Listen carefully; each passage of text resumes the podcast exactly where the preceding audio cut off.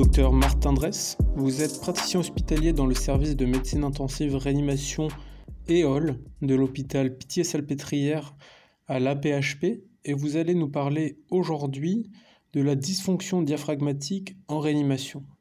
Alors, première question, quels sont les éléments de physiopathologie expliquant la dysfonction diaphragmatique chez le patient de réanimation?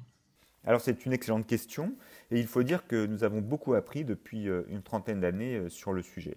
Avant de répondre, peut-être mentionner euh, deux difficultés qui expliquent que nos connaissances évoluent assez lentement sur, cette question. La première difficulté, c'est que essayer de répondre à cette question en réanimation, c'est pas facile puisque ça demande d'étudier des facteurs de risque qui sont présents de façon simultanée et multiple chez les patients et donc étudier la contribution spécifique de l'un d'entre eux parmi tous les autres euh, est euh, bien sûr euh, compliqué. La deuxième difficulté, c'est que étudier la fonction diaphragmatique chez des patients de réanimation, c'est là aussi difficile, puisque la technique de référence repose sur une technologie relativement sophistiquée qui n'est pas répandue dans l'ensemble des services de réanimation. C'est la stimulation magnétique des nerfs phréniques, ce qui explique que finalement les équipes qui ont pu euh, euh, étudier cette question sont relativement euh, peu nombreuses. Et donc finalement, les, études sont là aussi peu nombreuses. En tout cas, ce qu'on peut dire aussi, c'est que les études animales et les études expérimentales ont permis de mieux comprendre la physiopathologie de la dysfonction diaphragmatique. et ce qu'il est apparu, c'est que l'activité respiratoire est un des facteurs de risque principale, majeure, euh, dans euh, la survenue d'une dysfonction diaphragmatique, tant euh, abolie ou diminuée que, au contraire, très augmentée, même si le niveau de preuve n'est pas tout à fait le même entre les deux facteurs de risque. Alors d'abord sur la ventilation mécanique et la mise au repos forcée des muscles respiratoires, les modèles animaux sont assez clairs sur le sujet. Lorsque les animaux sont exposés à des durées plus ou moins longues de ventilation mécanique contrôlé, c'est-à-dire sans efforts euh, respiratoires, eh c'est associé à une diminution temps dépendante de la euh, fonction diaphragmatique. Inversement, même si le niveau de preuve est moins euh, élevé, il y a des données qui suggèrent qu'une activité respiratoire intense, telle qu'on peut l'avoir dans l'insuffisance respiratoire aiguë, peut également entraîner des lésions diaphragmatiques et peut-être donc une dysfonction diaphragmatique. D'autre part, les modèles animaux, mais également euh, des données euh, euh, chez les patients de réanimation, suggèrent que la présence d'un sepsis ou d'une inflammation très importante sont susceptibles aussi d'altérer la fonction contractile du diaphragme. Et également la survenue d'un état de choc peut entraîner une dysfonction diaphragmatique qui va se traduire par une défaillance d'organes à part entière, de la même façon qu'on peut observer une dysfonction d'organes comme l'insuffisance rénale ou une insuffisance hépatique dans euh, les états de choc euh, les plus sévères. Donc pour résumer, les euh, facteurs de risque qui sont reconnus comme pourvoyeurs de dysfonction diaphragmatique, c'est la mise au repos des muscles respiratoires forcés et prolongés, peut-être aussi avec encore ici des guillemets et peut-être un peu de prudence sur le niveau de preuve, mais des efforts inspiratoires très importants. Deuxièmement, sepsis et inflammation. Et troisièmement, état de choc. Deuxième question, quels sont les outils validés pour évaluer la dysfonction diaphragmatique? Alors la première chose à dire, je pense, c'est qu'est-ce que la fonction euh, diaphragmatique? Alors, le diaphragme est un muscle, et comme tous les muscles, la fonction principale d'un muscle, c'est de se raccourcir et de générer une force. Alors, le problème, c'est qu'on ne peut pas mesurer cette force euh, in vivo. Pour faire cela, il faudrait bah, prendre des petits euh, morceaux de diaphragme, les exposer à euh, un champ électrique, une stimulation électrique, et euh, mesurer eh bien, la contraction que génère en termes de force cette stimulation électrique. Donc c'est quelque chose, bien sûr, qui n'est pas possible. Donc on utilise une technique indirecte qui est la stimulation magnétique antérieure des nerfs phréniques et qui étudie la réponse du diaphragme à la stimulation euh, magnétique en termes de capacité du muscle à générer une pression. L'intérêt de cette technique, c'est d'abord bien sûr qu'elle est utilisable chez des patients sans les découper en morceaux et qu'elle permet de mesurer la réponse du diaphragme à une stimulation standardisée, c'est-à-dire qu'elle est toujours de la même intensité, ce qui a un intérêt majeur en réanimation car elle permet de s'affranchir de la coopération des patients et d'être certain que si on suit les malades au cours du temps, eh on euh, répétera euh, la mesure dans les mêmes conditions de stimulation. En pratique, on utilise un stimulateur magnétique qui a la possibilité de générer un champ euh, magnétique, donc au niveau des nerfs phréniques sur leur portion antérieure cervicale, et on va mesurer au niveau de la sonde d'intubation ou de la canule de trachéotomie la dépression générée par la contraction euh, des deux hémidiaphragmes en réponse à la stimulation magnétique. Il est habituel de considérer la présence d'une dysfonction diaphragmatique lorsque la pression euh, générée lors de cette stimulation est inférieure à 11 cm d'eau. On considère que chez des sujets sains, on attend facilement 20 à 25 euh, cm d'eau lors de cette stimulation.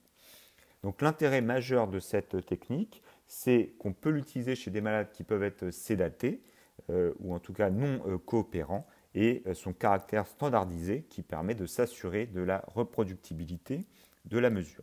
Alors évidemment, ce n'est pas une technique qu'on peut utiliser facilement dans l'ensemble des services de réanimation, elle n'est réservée que dans certains centres experts.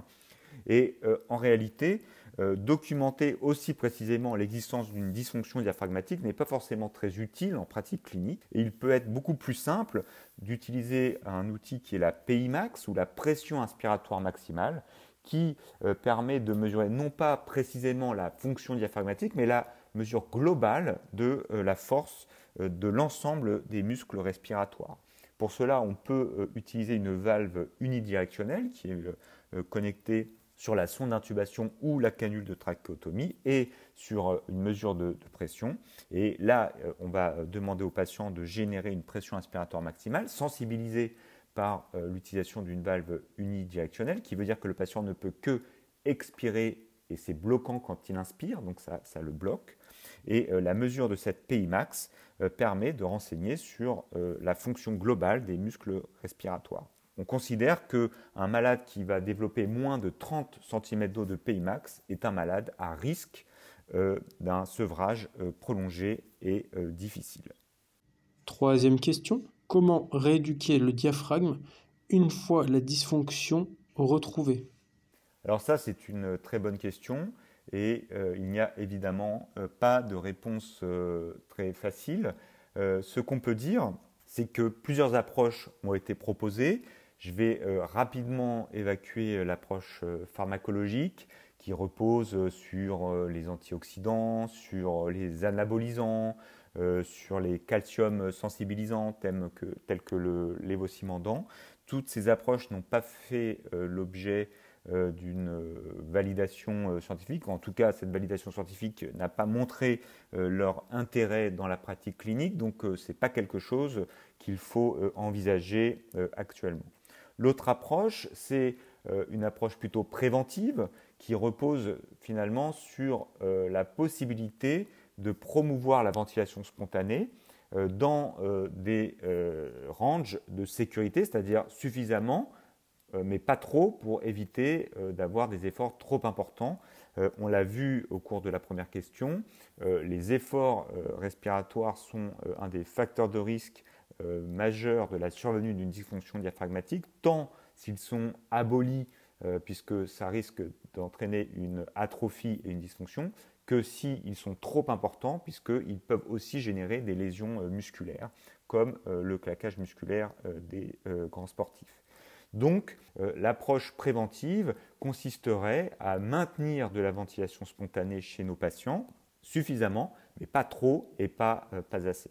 Alors ce n'est pas facile, évidemment, parce que si on, dit cela, ça veut dire qu'il faut pouvoir mesurer euh, l'effort inspiratoire, donc utiliser des techniques comme la pression œsophagienne ou euh, l'échographie diaphragmatique pour essayer d'estimer l'effort euh, inspiratoire. Et c'est évidemment des techniques qui ne sont pas si simples d'utilisation en pratique clinique. Hors euh, du cadre euh, de la recherche. Donc si on s'écarte de cette possibilité, on peut aussi évoquer des modes de ventilation comme les modes dits proportionnels tels que la PAV ou le mode dit NAVA qui là aussi sont des modes qui tentent d'adapter l'assistance ventilatoire à la demande du patient. Euh, là aussi, euh, les euh, données dans la littérature scientifique n'ont pas pour l'instant montré une efficacité de cette approche sur une réduction ou en tout cas une prévention de la survenue d'une dysfonction diaphragmatique, mais c'est quelque chose qui fait du sens et peut être intéressant. Enfin, l'approche curative. L'approche curative, a deux axes majeurs. La première, c'est ce que les anglo-saxons appellent le inspiratory muscle training, ou euh, de la réhabilitation musculaire avec euh, des euh, valves unidirectionnelles où on essaye de coacher les patients pour les faire travailler et remuscler le diaphragme. Il y a des données qui sont intéressantes, mais les résultats sont quand même contrastés et on ne peut pas pour l'instant recommander cette approche chez les patients de réanimation. L'autre approche, c'est la stimulation des nerfs phréniques et la génération de contraction du diaphragme de façon à euh, le euh, réhabiliter. Là aussi, c'est une approche qui est assez intéressante puisqu'elle va se passer de la coopération des patients. Ça ressemble euh, de façon grossière au sporélec hein, qu'on a pu voir dans le téléachat. C'est soit des électrodes, soit des cathéters intraveineux qui permettent de générer ces stimulations et la contraction du diaphragme. Pour l'instant, ce ne sont pas des techniques qui ont fait l'objet d'une démonstration d'une supériorité par rapport à ce qu'on a l'habitude de tous faire euh, dans euh, notre pratique, c'est-à-dire laisser les malades respirer ou faire des épreuves de sevrage répétées de façon à euh, maintenir de l'activité respiratoire spontanée. Merci docteur Martin Dress de nous avoir parlé de la dysfonction diaphragmatique en réanimation, un sujet très intéressant et pour lequel encore beaucoup de questions restent à éclaircir. On se retrouve dans 15 jours pour un nouvel épisode de Ligne de Mire.